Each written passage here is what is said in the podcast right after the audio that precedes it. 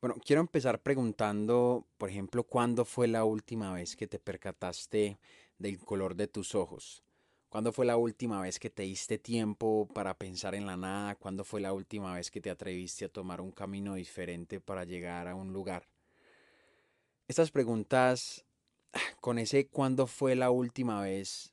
me sitúa eh, en lo breve que puede ser la vida para aprovechar y ser consciente de lo que estoy viviendo aquí ahora pero no es esa levedad de la vida que a veces como que predican, como que, ah, vive ya porque te vas a morir, no. Eso, ese, ese vive ya que te vas a morir y aprovechalo, creo que a más de uno nos ha traído problemas y resulta a veces como las advertencias que traen los cigarrillos abajo, como que te vas a morir, fumar da cáncer. Pues a la larga no nos importa, sí, ya sabemos que la vida es corta, ya sabemos que nos vamos a morir. Pero este cuándo fue la última vez me sitúa en que la vida es un instante, pero, pero es un instante presente lleno de propósito. A la gente que vive en el pasado pues, se llena de nostalgia, la gente que se sitúa en el futuro se llena de ansiedad. Y en esas, y en esas dos partes, esa pequeña línea presente está llena de nosotros y está llena de hacerse vulnerable para encontrarse en uno mismo. O sea, yo creo que gran parte del amor propio, gran parte de, todas las cosas que uno, no sé, sueña, las pasiones que quiere llegar a, a desarrollar, en algún momento nacen de hacerse vulnerable porque, pues yo creo que la base del amor propio es hacerse vulnerable. Y creo que en esto de conocerse para poder, pues realmente vivir la vida que estamos llamados a vivir, hay un punto muy importante y creo que pues por esto abro el micrófono en esta ocasión y es no ceder ante la presión que los demás puedan pensar de nosotros para vivir nuestra vida.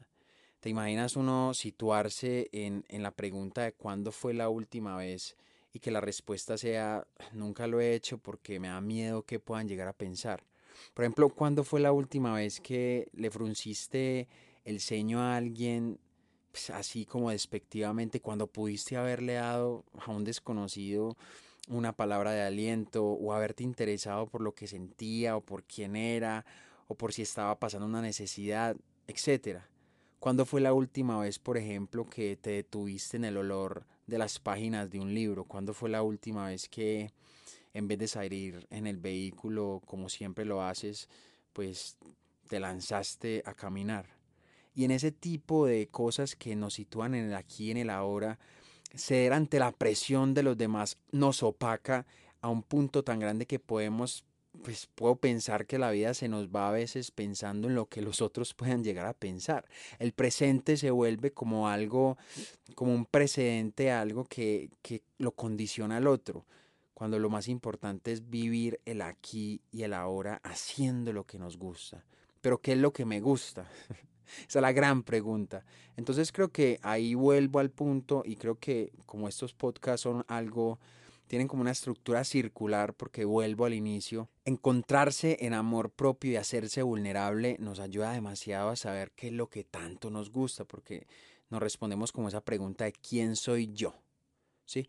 Y en eso nos hacemos vulnerables con nosotros porque nos encontramos con nuestras fortalezas y nuestras debilidades. Y es normal. En conocerse implica verse al espejo y entendernos como alguien que, que necesita a veces del otro pues para complementarse, pero que no es para que me limite.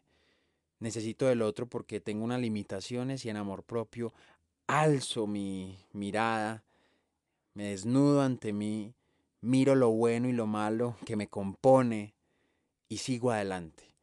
Entonces vuelvo a eso, como que la vida sí es leve en el sentido de que si nos pasamos esperando que algo llegue, si nos pasamos poniéndole atención a lo que la gente piensa, si nos pasamos recordando, si nos pasamos anhelando, se nos pasa la vida. Por eso quise preguntar desde el principio cuándo fue la última vez, porque puede que la última vez sea hoy.